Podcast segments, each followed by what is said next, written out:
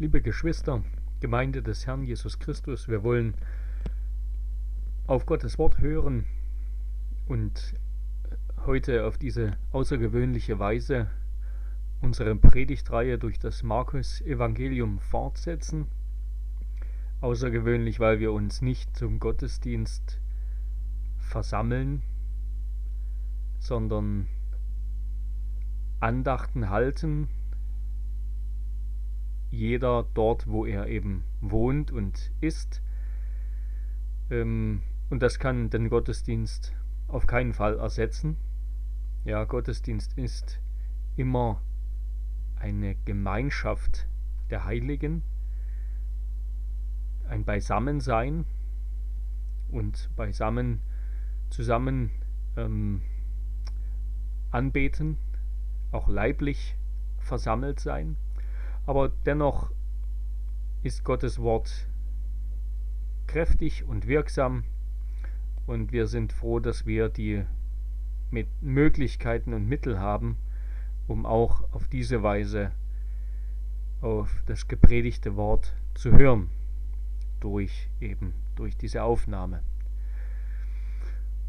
Und wir wollen, bevor wir jetzt fortfahren mit unserer Reihe durch das Markus-Evangelium, Kapitel 9, Vers 42 bis 50 wollen wir gemeinsam Gott bitten, dass er uns erleuchtet durch seinen Heiligen Geist.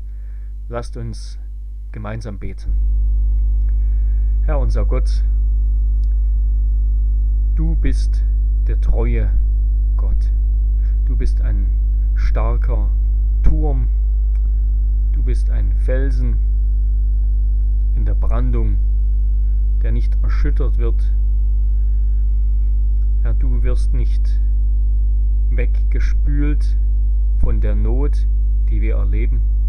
Herr, du selbst bist unser Halt in aller Not, auch in dem Chaos, das dieses Virus in aller Welt anrichtet. Wir danken dir, dass du der gleiche bist, derselbe gestern, heute und in Ewigkeit, dass du dich nicht veränderst. Du bist noch immer der Helfer und Retter der Gott Zions. Du bist unser Retter. Und du redest auch heute. Du redest auch an diesem Sonntag durch dein Wort. Ja, du redest mit uns noch genauso auf gleiche Weise, wie du in, oder in gleicher Kraft, wie du mit den Jüngern geredet hast, Herr Jesus. Und so wie du deinen Jüngern dein Wort verkündigt hast, bitten wir dich jetzt durch deinen Heiligen Geist, verkündige auch uns heute dein Wort. Herr, erkläre uns, wie wir gegen die Sünde kämpfen. Öffne unsere Augen und lass dein Wort fruchtbar und kraftvoll in unsere Herzen fallen. Herr, du kannst das bewirken nach deiner Macht und Gnade. Das beten wir in Jesu Namen. Amen. Wir lesen Markus 9 ab Vers 42. Wer aber einem der Kleinen, die an mich glauben, Anstoß zur Sünde gibt, für den wäre es besser, dass ein Mühlstein um seinen Hals gelegt und er ins Meer geworfen würde. Und wenn deine Hand für dich ein Anstoß zur Sünde wird, so haue sie ab es ist besser für dich, dass du als Krüppel in das Leben eingehst, als dass du beide Hände hast und in die Hölle fährst, in das unauslöschliche Feuer. Und wenn dein Fuß für dich ein Anstoß zur Sünde wird, so haue ihn ab. Es ist besser für dich, dass du lahm in das Leben eingehst, als dass du beide Füße hast und in die Hölle geworfen wirst, in das unauslöschliche Feuer. Und wenn dein Auge für dich ein Anstoß zur Sünde wird, so reiß es aus. Es ist besser für dich, dass du einäugig in das Reich Gottes eingehst, als dass du zwei Augen hast und in das höllische Feuer geworfen wirst, wo ihr Wurm nicht stirbt und das Feuer nicht erlischt. Denn jeder muss mit Feuer gesalzen werden, wie jedes Opfer mit Salz gesalzen wird. Das Salz ist etwas Gutes. Wenn aber das Salz salzlos wird, Womit wollt ihr es würzen? Habt Salz in euch und haltet Frieden untereinander. Wort des lebendigen Gottes. Liebe Geschwister, Gemeinde des Herrn Jesus Christus, wir alle kommen aus einer Woche und starten in eine neue Woche, in der wir bombardiert werden mit Nachrichten zu diesem Coronavirus und mittlerweile hat das Virus ja auch die, die Wirklichkeit unseres Gemeindelebens getroffen und beeinträchtigt.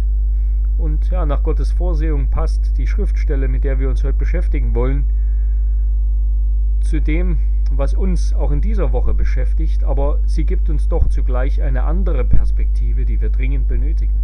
Auch Jesus spricht in unserem Text von der Eindämmung und Bekämpfung einer Seuche.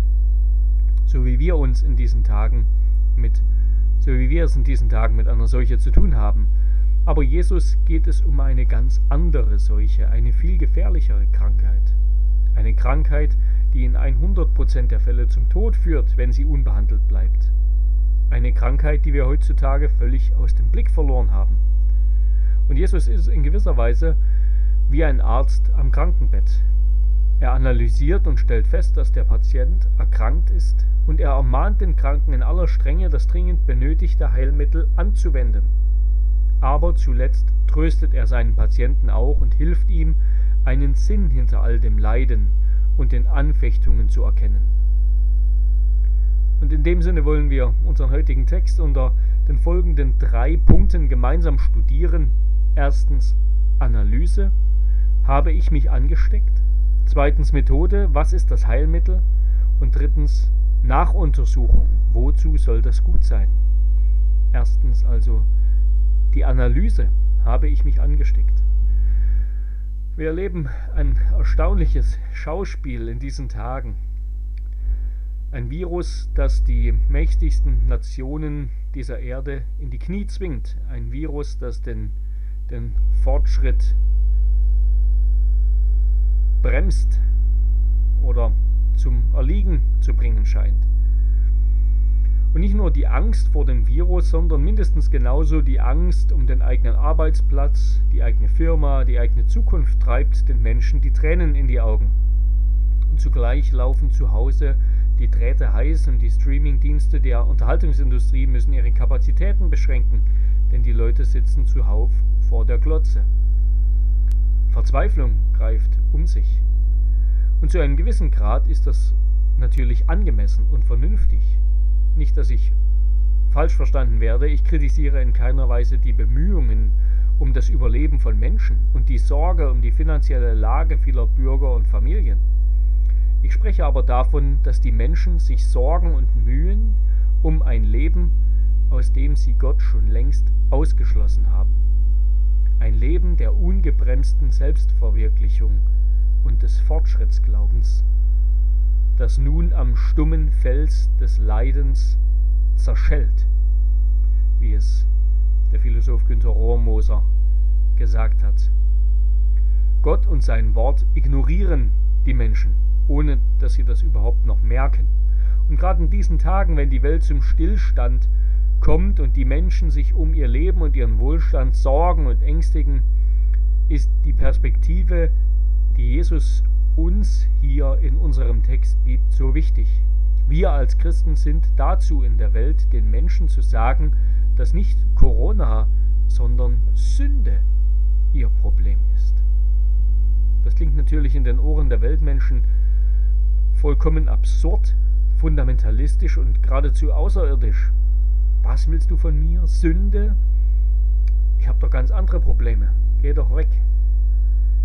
Aber in Gottes Augen haben wir Menschen nur ein großes Problem und das ist eben gerade Sünde. Das müssen die Menschen erstmal wieder begreifen, erstmal wieder hören und verstehen. Krankheiten und Seuchen und der Tod, eben auch das Coronavirus, das alles ist eine Folge und der Lohn von Sünde. Sünde ist die Seuche schlechthin, die unsere Gesellschaft und unsere Herzen durchdringt, von der unsere Herzen vollgesogen sind wie ein nasser Schwamm.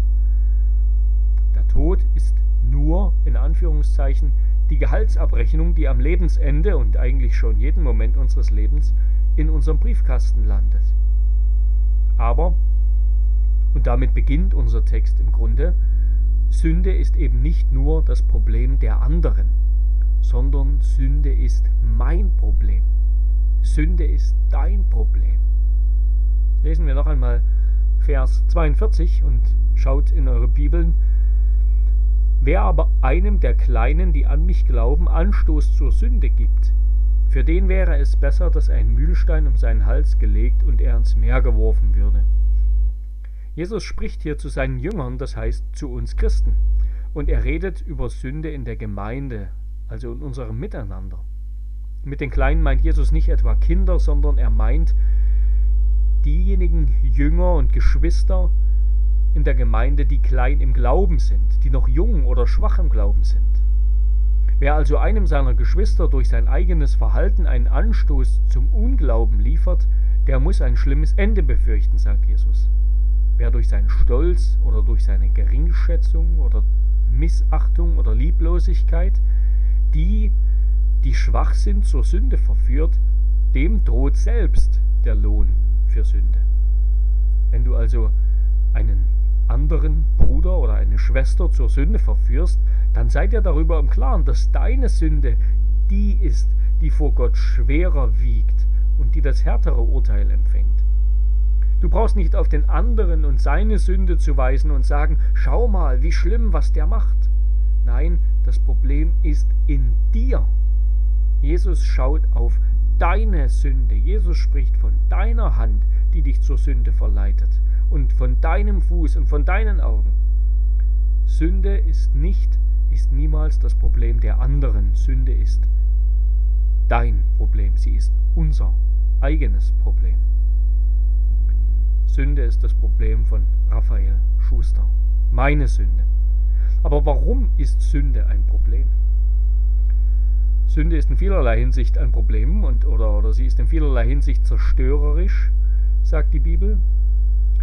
An manchen Stellen beschreibt die Schrift Sünde wie ein Krebsgeschwür, das in uns wuchert, das sich ausbreitet in unserem Organismus und zunehmend schlimmer wird. Aber Jesus weist uns auf eine ganz bestimmte Folge der Sünde hin. Sünde ist ein Problem aufgrund des ewigen Lohns der Sünde. Sünde ist ein Problem, weil derjenige, der sich davon nicht abwendet, wie Jesus sagt, in das höllische Feuer geworfen wird, wo ihr Wurm nicht stirbt und das Feuer nicht erlischt. Verse 47 und 48. Das heißt, Sünde ist ein Problem, weil der Lohn der Sünde der ewige Tod, das heißt die Hölle ist. Was in unseren deutschen Bibeln als Hölle wiedergegeben ist, dafür steht im Griechischen das Wort Gehenna. Gehenna. Und damit ist das Hinnomtal bei Jerusalem gemeint. Und das ist eine Schlucht, eine Schlucht oder ein Tal, das südwestlich bis südlich von Jerusalem liegt. Und dort wurden, dort wurden im Alten Testament unter einigen Königen Opfer für Götzen gebracht und verbrannt. Unter anderem für den Götzen Moloch wurden dort Kinder verbrannt. Und später unter Josia wurden, wurden diese Götzenaltäre dann verbrannt und eben dort in dieses Tal geworfen und der Ort wurde zu einer Müllhalde gemacht, auf das nie wieder Götzenaltäre dort stehen und Götzen dort angebetet werden. Und dieser Ort war auch zur Zeit des Neuen Testaments, auch zur Zeit Jesu noch sozusagen eine große Müllhalde. Ein schmutziger Ort, ein Ort, wo man auch hingerichtete Verbrecher hinwarf statt sie zu beerdigen, und an dem aller Müll Jerusalems lag und verbrannt wurde, und weil dort eben ständig etwas brannte und schwelte, weil alles, was dort landete, von Maden zerfressen wurde, gebraucht Jesus dieses Bild in Vers 48, wo ihr Wurm nicht stirbt und das Feuer nicht erlischt. Wir können also hier an dieser Stelle zusammenfassen, was Jesus über Hölle lehrt zumindest einiges, man könnte sicherlich mehr sagen. Die Hölle, die steht laut Jesu Aussagen erstens für einen Ort, an dem die Verdammten, die von Gott für schuldig befundenen, auf ewig verderben und verfaulen und damit den Lohn ihrer Gottlosigkeit, die ihnen dann bitter bewusst sein wird, auf ewig an sich selbst empfinden. Also in der Hölle wird das Verderben ewig an den Verdammten nagen. Zweitens, Hölle steht für die Erfahrung des ewigen Zorngerichts, so wie die Gläubigen in, Ewig so wie die Gläubigen in Ewigkeit Gefäße der Barmherzigkeit Gottes sein werden, die Gott mit Gnade füllt und sättigt. So wird er die Verdammten auf ewig zu Gefäßen seines Zorns machen. In jeden Teil ihrer Seele und ihres Körpers wird Gott seine gerechte, brennende Rache gießen. Der Lohn für Sünde ist ewige Strafe. Und die wird, macht Jesus deutlich, die wird so schrecklich sein, dass kein Schmerz und keine Qual dieser Welt, abgesehen von Jesu Leiden am Kreuz, damit vergleichbar ist. Und drittens steht die Hölle für ewig bleibende Qualen. Qualen, die in Ewigkeit nicht abnehmen oder gestillt werden. Das Feuer wird für immer brennen und die Maden werden für immer fressen an Leib und Seele. Was natürlich beides Bilder sind für Gottes kraftvollen Zorn, der auch die Seelen auffrisst und vielleicht auch das nagende und anklagende Gewissen, mit dem sich die Menschen dort in der Hölle in Ewigkeit selbst vorwerfen werden, es doch besser gewusst zu haben. Hölle ist also für Jesus der schrecklichste Ort das schrecklichste Ende, was man nehmen kann. Das schlimmste Ziel, das man ansteuern kann. Und wir stellen abschließend fest zu unserem ersten Punkt, zur Analyse und der Frage, haben wir uns angesteckt? Ja, wir haben uns angesteckt. Wir alle sind dieser Seuche, Sünde zum Opfer gefallen. Kein Mensch ist ausgenommen. Und der Ausgang dieser Krankheit ist tödlich, ist der ewige Tod. Der Lohn der Sünde ist der Tod. Die Sterberate liegt bei 100 Prozent für alle, die nichts dagegen unternehmen. Und damit kommen wir jetzt zum zweiten Punkt. Können wir etwas dagegen unternehmen? Gibt es ein Heilmittel gegen Sünde, gegen diese Krankheit? Also zweitens die Methode. Was ist das Heilmittel? Worin besteht das Heilmittel? So, jetzt haben wir vielleicht langsam, werdet ihr euch vielleicht denken, langsam genug über Sünde und Hölle geredet, oder? Zu viel negatives Trübsal blasen hilft doch auch keinem weiter. Das macht uns nur zu Schwächlingen, die sich selbst geißeln und sich als arme Sünder selbst bemitleiden. So ist auch häufig der Ruf von, von Christen. Und außerdem verkauft sich das einfach nicht so gut. Humor und Spaß und Fun, das ist, das ist doch viel schöner, das zieht uns viel mehr an. Das wollen wir hören und haben. Deshalb schauen wir uns YouTube und schauen wir uns, lassen wir uns unterhalten. Wer will schon von Sünde reden? Jesus. Jesus will von Sünde reden und für Jesus ist das kein Spaß und sowieso, wenn eines bei Jesus zu kurz kommt, so wie wir ihn in den Evangelien kennenlernen, dann ist es vor allem der Humor und der Spaß, oder? Wir lesen nicht viel von Jesus, Jesu Humor oder seinen Witzen und Späßen. Für Jesus ist das Thema Sünde und Hölle kein Spaß. Und das sehen wir auch gerade hier an dieser Stelle, an, an der krassen Bildersprache, die Jesus verwendet. Wenn deine Hand für dich ein Anstoß zur Sünde wird, haue sie ab. Wenn dein Fuß Haue deinen Fuß ab, wenn er dich auf Irrwege führt, und reiß dein Auge aus, wenn es dich verführt. Ja, das, das ist bildlich gesprochen. Weder, Jesu, weder Jesus noch das Alte Testament sprechen für körperliche Selbstverstümmelung, aber das nimmt gar nichts von der Ernsthaftigkeit, mit der Jesus über Sünde spricht. Wir sollen die Sünde abhauen sie aus unserem Leben entfernen und töten. Denn wenn wir das nicht tun, dann wird die Sünde uns töten. Der Puritaner John Owen hat das ganz kurz und knackig gesagt, töte Sünde oder Sünde wird dich töten. Und es lohnt sich sein, sein Buch The Mortification of Sin, also die, die Tötung der Sünde, zu lesen. Jesus redet hier auf eine eigenartige Weise über Sünde. Erst zwei Kapitel früher in Markus 7 hat er Folgendes gesagt, Markus 7, Vers 15 und 20 und 23, ich zitiere, Nichts, was außerhalb des Menschen ist und in ihn hineinkommt, kann ihn verunreinigen, sondern was aus ihm herauskommt, das ist es, was den Menschen verunreinigt. Was aus dem Menschen herauskommt, das verunreinigt den Menschen. All dieses Böse kommt von innen heraus und verunreinigt den Menschen. Dort hat Jesus also gesagt, dass das Problem mit Sünde ein Problem in uns ist, in unseren Herzen, kein Problem der äußeren Umstände.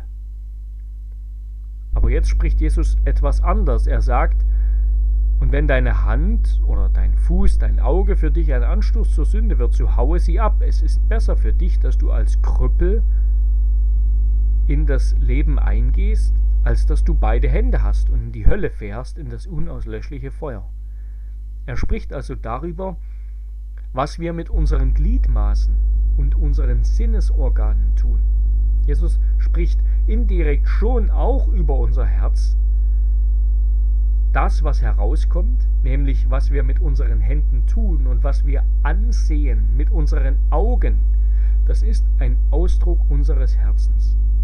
Das, was wir anschauen und woran wir Freude haben, es anzuschauen, das ist ein Ausdruck dessen, was in uns ist. Das, das finden wir so auch in Matthäus 6, Vers 21 bis 24. Das Bild mit dem Auge und als, als der Leuchte des Leibes. Matthäus 6, 21 bis 24. Also was wir mit unserem Körper tun, das ist ein Spiegelbild unseres Herzens.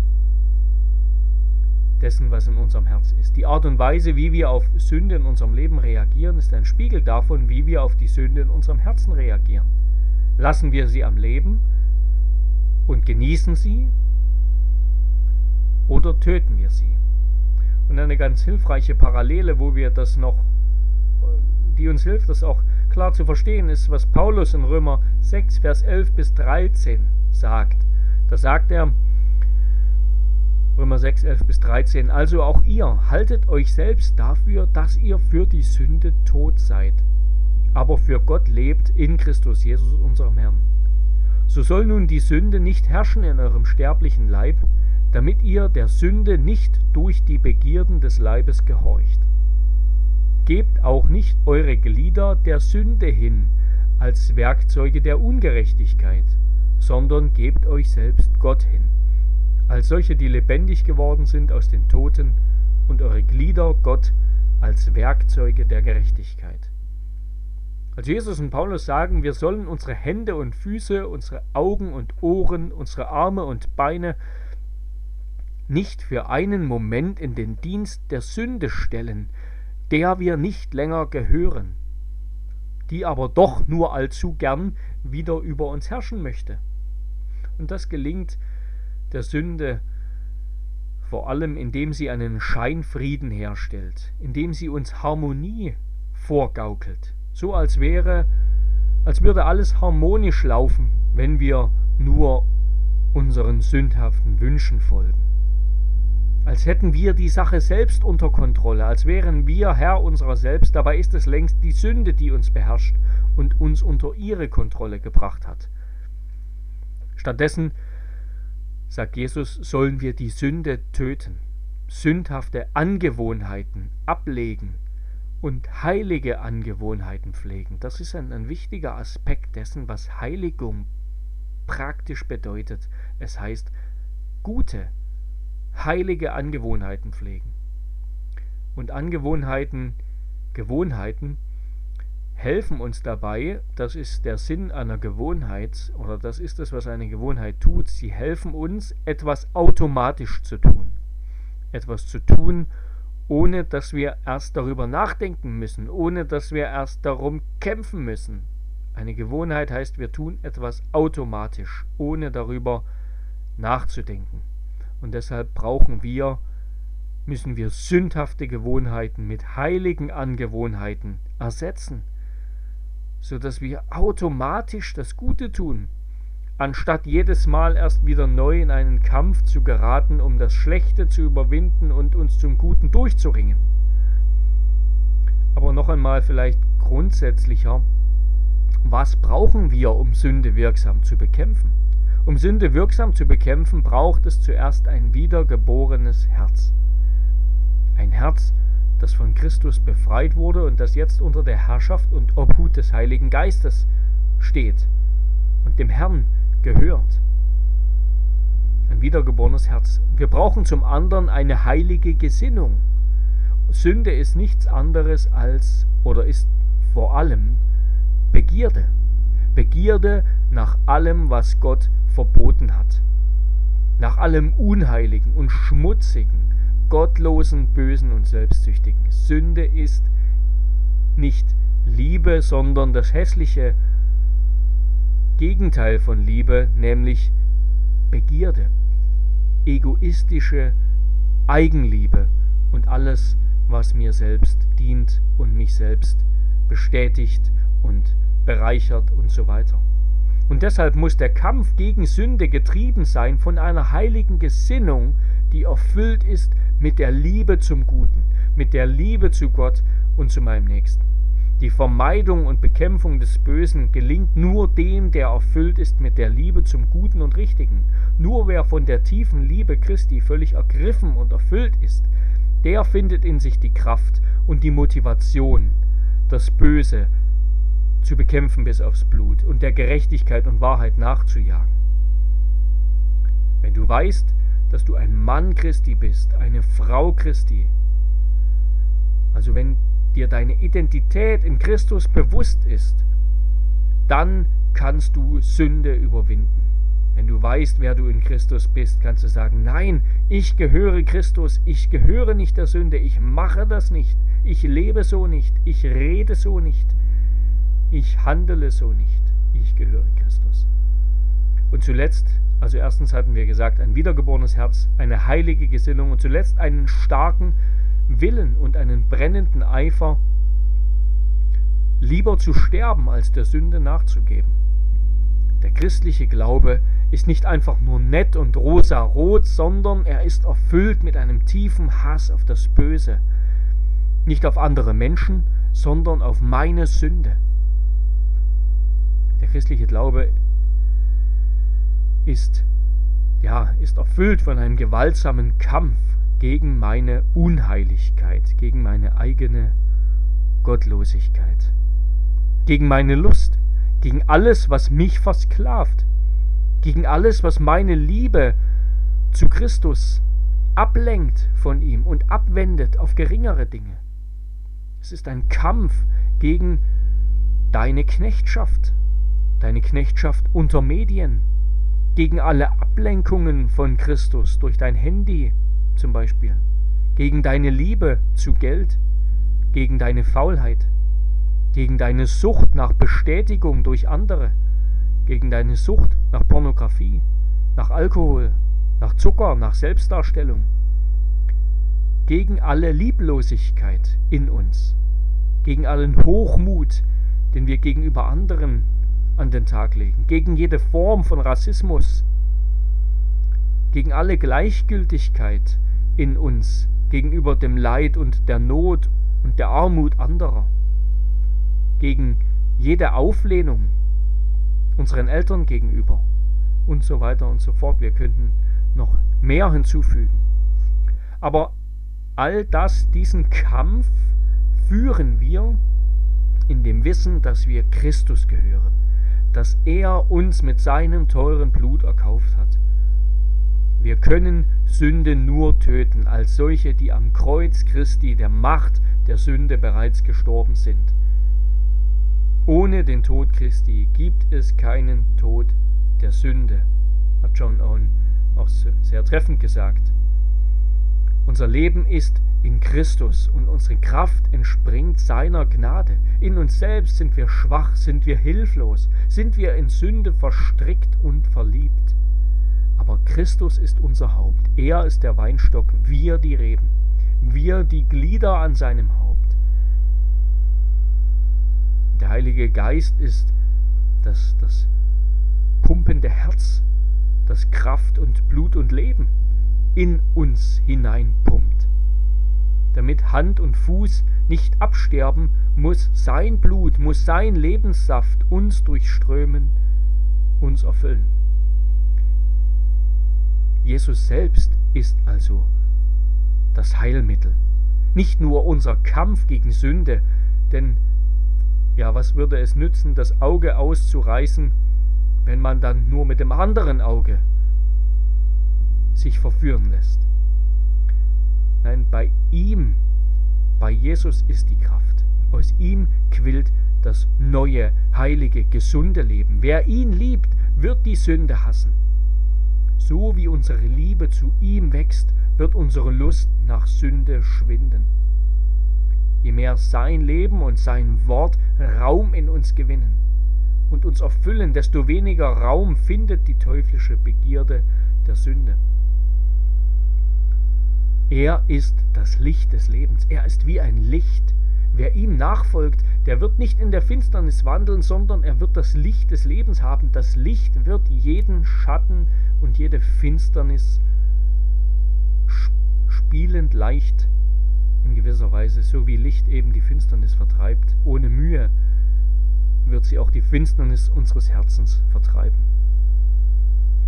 Und damit kommen wir zum dritten Punkt, Nachuntersuchung. Wozu soll das gut sein? Und wir wollen uns zuletzt noch einmal die beiden Verse 49 bis 50 ansehen. Schaut mit rein.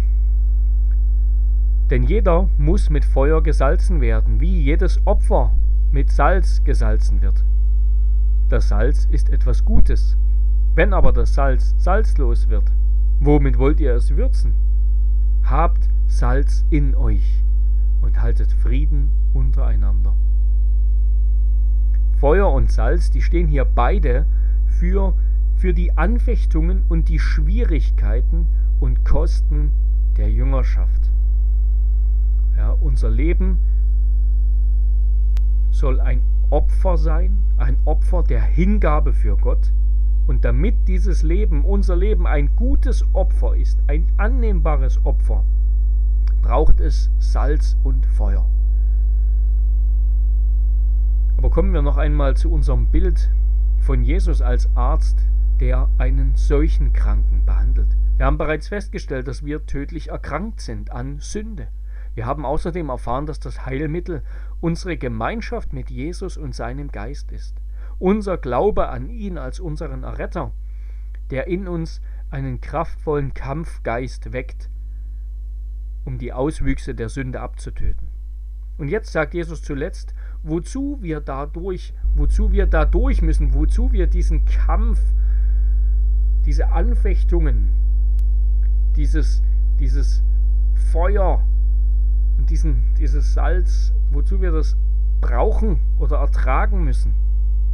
Warum müssen wir mit Feuer gesalzen werden? Warum dieser brutale Kampf? Warum muss laut Jesus der Kampf gegen Sünde so blutig sein, wie das Abhauen von Gliedmaßen oder das Ausreißen von Augen? Er sagt, weil jeder mit Feuer gesalzen werden muss. Das Ziel ist völlige Hingabe und Reinheit von Einzelnen und miteinander in der Gemeinde. Aber an dieses Ziel kommen wir nicht, macht Jesus deutlich, nicht in einer netten Gondelfahrt auf einem weichen Kissen, sondern nur durchs Feuer, auf einem Schlachtschiff, das feindliches Territorium durchqueren muss. Und Gott belässt manchmal eine Sünde in uns, sozusagen gleichsam wie einen Stachel im Fleisch, gegen die wir kämpfen müssen, weil wir sonst schwach würden und es uns in der gottlosen Welt gemütlich machen würden. Gott lässt uns manchmal lange mit Sünde ringen, damit wir zu Kriegern Gottes werden, die ihre Rettung ganz und ausschließlich seiner Gnade zuschreiben und die auch dann noch seine Hilfe suchen, wenn der Sieg errungen ist. Gnade ist uns nicht nur als vorübergehende Hilfsmaßnahme gesandt, damit wir irgendwann ohne Gnade ganz aus eigener Kraft leben, sondern damit wir immer mehr begreifen, dass wir noch niemals und zu keinem Zeitpunkt jemals ohne Gnade leben können und das auch gar nicht wollen, sondern dankbar und fröhlich abhängig sind von ihm allein. Gnade ist uns gegeben, damit wir Hunger haben nach mehr Gnade und nicht irgendwann gesättigt sind. Das ganze christliche Leben ist also ein Kampf, ist fortwährende Buße und Umkehr. Denn allein dadurch wächst in uns hochmütigen Menschen echte, bleibende Demut. Und Demut in uns, in unserem Leben als Christen, ist sozusagen das Gegenstück von Buße, die der Eingang ins christliche Leben ist.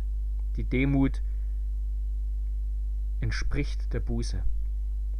Erst wenn wir bis aufs Blut gekämpft haben, um uns im Angesicht unseres völligen Versagens allein an Gottes Erbarmen, an seiner Liebe in Christus festzukrallen, erst dann werden wir demütig, dankbar und fröhlich sein als Christen. Und erst dann können wir und werden wir mit Paulus bekennen.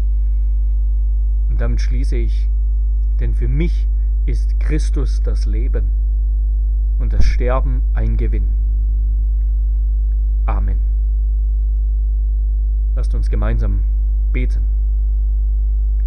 Herr unser Gott, wir danken dir für dein Wort.